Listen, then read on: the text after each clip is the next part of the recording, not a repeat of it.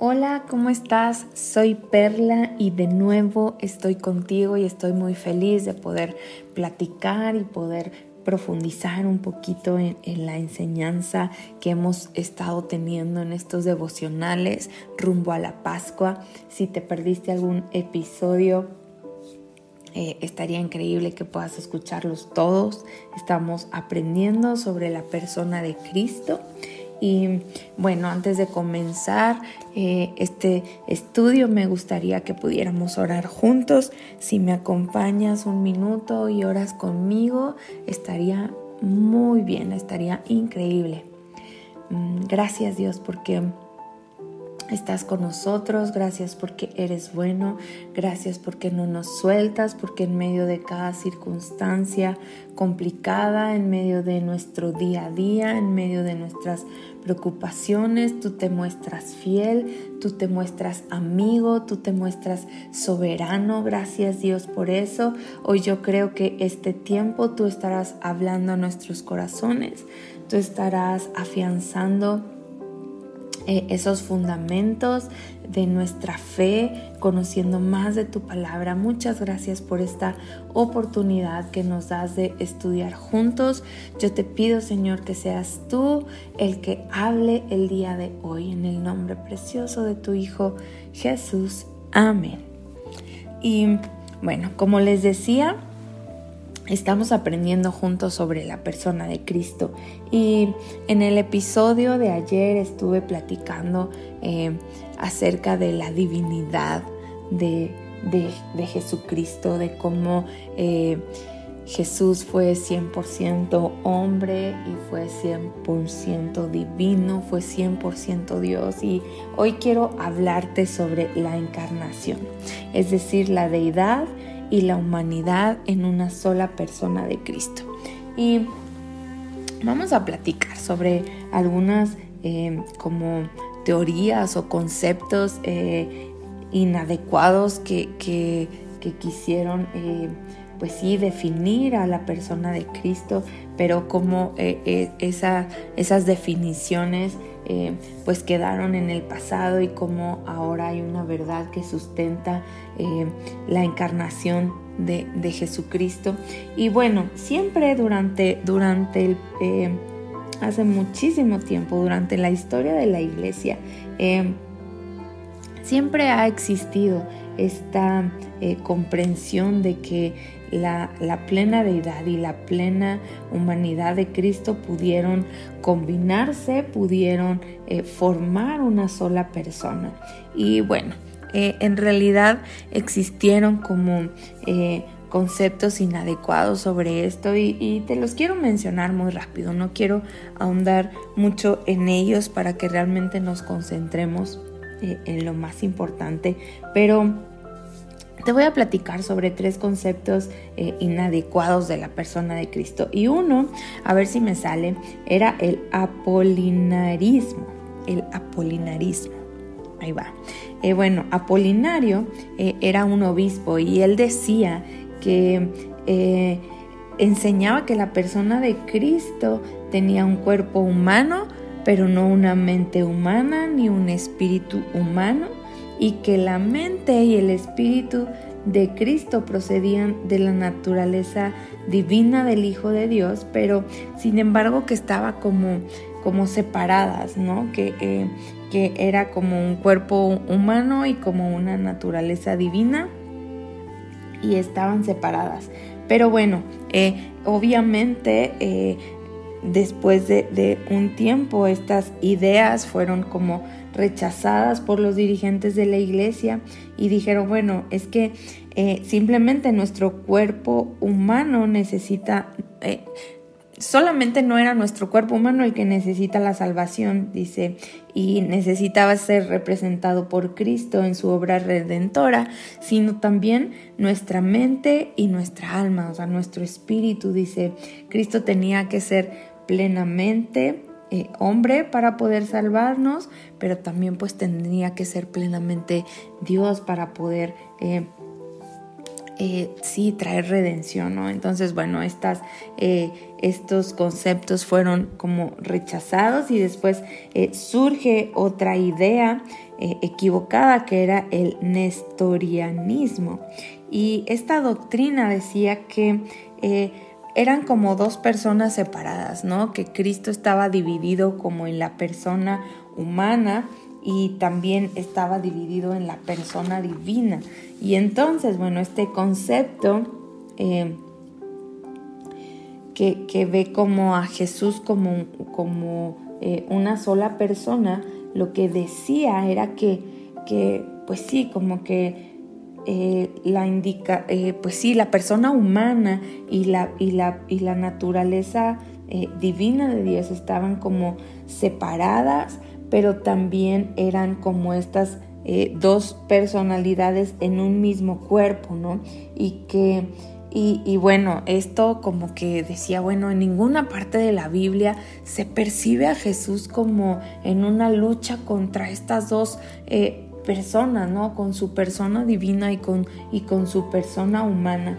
Eh, no sé, no sé si nos, en ninguna parte podemos ver como si se comunicaran estas dos personas, como si lucharan, sino que más bien siempre se habló, eh, eh, Jesús siempre habló de sí como, como yo, ¿no? No como nosotros, como si fuera, eh, pues sí, estas, estas dos personas. Entonces, bueno, esa, esa em, teoría o, ese estudio también pues fue refutado y entonces surge eh, otro que es el monofisismo y este concepto eh, dice que, es, eh, que Cristo tenía una sola naturaleza y que, y que esa naturaleza, lo, bueno, lo que sostenía es que su naturaleza divina siguió siendo plenamente humana y plenamente divina y sostenía que la naturaleza de Cristo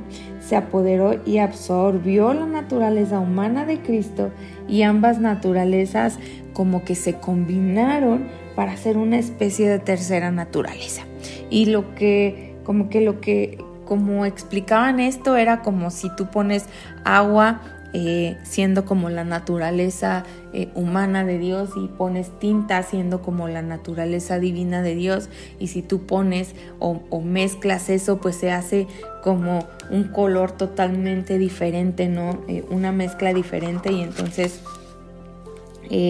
pues, pues sí, como que decía que, esto generaba como una nueva pues sí, como una nueva persona, ¿no? Como la mezcla eh, de esto, pero eh, Cristo no era ni verdaderamente Dios ni verdaderamente hombre. Entonces, bueno, eh, obviamente, pues sí, la preocupación de la iglesia era que, o sea, si, si creían en esto, en esta doctrina, pues realmente no pudiéramos ser salvos por la muerte de Jesucristo, ¿no? Porque no hubiera un hombre que pudiera como representar, eh, representarnos como hombre y tampoco hubiera un verdadero Dios que, que pudiera haber ganado nuestra salvación. Y bueno, la solución a todas estas controversias eh, fue la definición de Calcedonia de 451 después de Cristo. Esto fue como eh, se convocó a la iglesia a un, gran concilio eh, en la ciudad de Calcedonia. Y entonces eh, pues ahí se hace una declaración y la declaración que resulta de todo esto se llama la definición de Calcedonia. Y la idea de de, esto, desde entonces, desde que esto surge, la rama católica romana, protestante y ortodoxa del cristianismo lo ha tomado como una definición estándar y, ortodoxa de la enseñanza bíblica sobre la persona de Cristo. Y me gustaría leerte eh, esta declaración. No es muy larga, es cortita, entonces me gustaría leértela y dice así.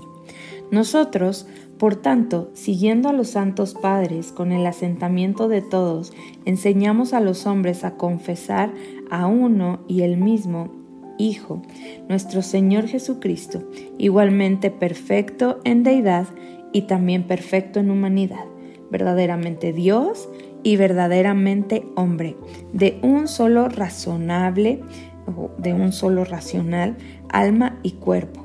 Dice, consustancial con el Padre de acuerdo a la deidad y consustancial con nosotros conforme a la humanidad. En todo como nosotros, sin pecado, engendrado del Padre antes de las edades conforme a la deidad y en los últimos días, por nosotros y para nuestra salvación, nacido de la Virgen María, Madre de Dios, según la humanidad, uno y el mismo Cristo. Hijo, Señor, unigénito, ser reconocido en dos naturalezas, inconfundiblemente, inmutablemente, indivisiblemente, inseparablemente. La distinción de las naturalezas de ninguna manera es quitada por la zona y una subsistencia, no partida ni dividida en dos personas, sino uno y el mismo Hijo unigénito, Dios, Verbo, Señor Jesucristo, como los profetas desde el principio han declarado respecto a Él, y el Señor Jesucristo mismo nos ha enseñado, y según el credo de los santos padres que nos ha sido entregado. Bueno, eh, entonces, eh, pues con esta declaración, eh, pues esto va como en contra de, las otras teorías o las otras nociones, ¿no? Donde decían que, que Cristo no tenía ni mente humana ni alma, sino eh, lo que, lo que eh, con esta declaración dice es que eh, Jesucristo poseía pues sí, su divinidad era indivisible, ¿no? Era humano y era divino, pero no se podía separar eso, era eh, indivisible, eh, era eh, inmutable. Entonces, bueno, con esta declaración, pues sí se refutan como esas otras teorías o ideas que, que había sobre la humanidad este, de, Cristo, ¿no? Que había sobre la persona de Cristo, que había sobre la divinidad de Cristo. Y entonces, eh, obviamente, pues eh, lo que sucede es que eh, esto nos arroja una verdad muy importante, que es, pues sí, importantísimo que tú y yo estemos eh, conscientes de ella y sepamos de ella y es que eh, aunque está em, pues sí que la persona de Cristo en su humanidad y en su divinidad fueron una y que Cristo fue 100% hombre y 100% Dios. Bueno, esta cristología calcedónica, si, lo llamamos de alguna manera, nos hace entender eh, un poco más o, mucho más em, esta, esta, combinación de textos bíblicos específicos sobre la deidad y la humanidad de Cristo. Y pudiéramos hacernos algunas preguntas. ¿Cómo pudo eh, eh, Jesús dejar al mundo y sin embargo estar presente en todas partes, o cómo pudo él aprender cosas y a la vez ser omnisciente, pero eh, en la lucha por entender todas estas enseñanzas, la, pues sí, la iglesia produce la definición de Calcedonia y donde habla de que las dos naturalezas distintas de Cristo eh, se, retienen sus propias propiedades y sin embargo permanecen juntas en una sola persona. Y entonces, bueno, esto nos ayuda a entender eh, más sobre, sobre, la naturaleza, ¿no? Y por ejemplo, eh, un, un, punto aquí importante dice, cómo una naturaleza hace algunas cosas que la otra no hace. Dice, si estamos dispuestos a afirmar la definición de Calcedonia en cuanto a que la propiedad de cada naturaleza es preservada en la persona de Cristo, es necesario distinguir eh, entre las cosas que hizo la naturaleza humana de Cristo, pero no su naturaleza divina, o que hizo su naturaleza divina, pero que no hizo su naturaleza humana. Por ejemplo, cuando hablamos de la naturaleza humana de Jesús podemos decir que Él ascendió al cielo y ya no, y ya no está en el mundo. Esto lo encontramos en Juan 16, 28 o en Hechos 1 eh, del 9 al 11. Dice, pero con respecto a su naturaleza divina, podemos decir que Jesús está presente en todas partes, ¿no? Como, como, como lo dice eh, en Mateo, dice, porque donde dos o más o se reúnan en mi nombre, ahí estoy yo en medio de ellos. Eh, o otro versículo donde dice, les aseguro que estaré con ustedes siempre hasta el fin del mundo. El que me ama obedecerá mi palabra y mi Padre lo amará y haremos nuestra vivienda en él. Entonces aquí podemos decir que ambas cosas son ciertas de la misma persona de Cristo. O sea, e, Él fue al cielo, pero también Él continúa y está presente con nosotros, ¿no? Entonces eh, podemos entender también que la naturaleza humana de Jesús fue la que murió, sin embargo, su naturaleza divina no murió y, pudo resucitarse a sí mismo de los muertos, ¿no? Y debemos, eh, pues sí, entender que Jesús murió en su cuerpo físico y su, y su alma humana, eh, y que su espíritu eh, se separó de su cuerpo y pasó a la presencia de Dios. Eh, Padre en el cielo. Esto está en Lucas 23, 43 y 46. Entonces, es decir, que Jesús experimentó la muerte como eh, la que nosotros los creyentes podemos experimentar si, si, morimos antes de la segunda venida de Cristo, ¿no? Pero eh, no pudo morir. Eh, le podemos decir, no, no podemos decir que, que, su naturaleza divina no participó de la muerte de Cristo. Es decir, eran una misma persona, y entonces Cristo experimentó la muerte y no podemos, em, es como difícil entender o difícil decir, bueno, solamente la naturaleza humana de Jesús eh, es la que experimentó la muerte.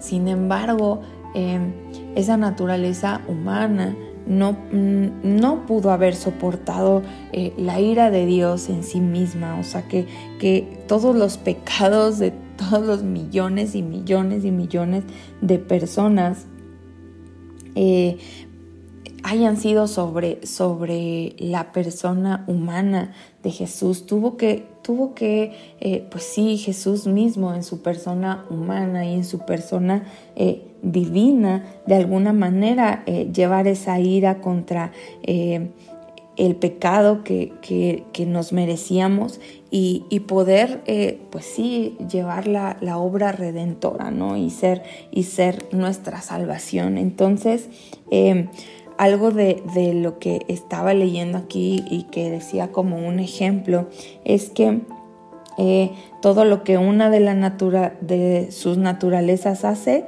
lo hace toda la persona de Cristo. O sea, eh, Jesús se refiere a sí mismo y dice, yo soy. Eh, yo soy antes de que Abraham existiera, eh, yo soy. Entonces, eh, por ejemplo, si tú dices, bueno, es que escribí una carta, por un ejemplo, no dices, bueno, mis mano, mi mano escribió, los dedos de mi mano escribieron una carta, pero los dedos de mis pies no tuvieron nada que ver, ¿no? Y pues no, cuando tú dices escribí una carta, hablas como completamente de, ti, ¿no? Y solamente dices escribí una carta. Entonces, eh, a esto eh, es como un ejemplo al que refiere porque eh, Cristo murió por nuestros pecados, aunque su cuerpo humano dejó de vivir y dejó de funcionar, fue de todas maneras Cristo como persona que murió por nuestro pecado pero no, no podemos separar una naturaleza de la otra. O, se puede decir que la persona eh, de Cristo es una misma. Entonces es correcto que Jesús diga, voy a dejar el mundo o ya no estoy en este mundo, pero al mismo tiempo que nos diga, estoy con ustedes siempre, eh, porque todo lo que hace una naturaleza lo, lo hace la otra. eh, es una misma persona, es la persona de Cristo. No sé si ya te revolví con, todo esto o si realmente me pude explicar más, pero a lo que me refiero es, es, es esto, o sea, que no, que, que, no se divide a la persona de Cristo, sino que ambas naturalezas, su naturaleza divina y su naturaleza humana, participan. Eh, pues sí, de la misma forma y conforman eh, la encarnación de Cristo, ¿no? Entonces, bueno, por lo tanto, Cristo murió por nuestros pecados. Eh, aunque su cuerpo humano dejó de vivir y dejó de funcionar, Cristo como persona es quien murió por nuestro pecado. Dice, esto es simplemente una manera de afirmar lo que se puede, eh, lo que se puede decir de una naturaleza o de la otra, se puede decir de la persona de Cristo. O sea, es decir, Cristo murió por ti y por mí. Eh, entonces, bueno, el hecho de que el Hijo de Dios infinito, omnipotente, eterno, pudo hacerse hombre y unirse a la naturaleza humana para siempre, eh, para que el infinito Dios fuera una persona con el hombre finito, pues es el milagro más maravilloso que pudo haber existido. Es el, eh, el, milagro más maravilloso de la Biblia y es, pues, sigue siendo como un, profundo misterio, ¿no? Eh, entender esto, pero realmente podemos eh, concluir esto, que, que Cristo murió por ti y por mí y que su encarnación de, de, de Dios mismo eh, y, eh, en una naturaleza humana es lo que necesitábamos para la redención de nuestros pecados. Y solamente siendo así es que Él pudo darnos la salvación. Entonces, bueno, por mi parte es todo lo que, lo que quería platicarte. Ojalá que podamos... Eh, seguir estudiando juntos en estos devocionales, no te los pierdas, pues vamos a estar hablando muchísimo más sobre, sobre estos fundamentos de nuestra fe, sobre nuestro, pues sí, sobre, sobre lo que creemos como casa y lo que sabemos que estará llevándote a crecer en el conocimiento de Dios. Entonces, ojalá que tengas bonito día eh, ojalá que, puedas eh, seguir escuchándonos y que eh, sepas que Dios te ama y está contigo y que no te suelta, que, que su misericordia y su gracia están disponibles para ti cada día. Y pues bueno, es todo, me despido y nos vemos pronto. Hasta luego.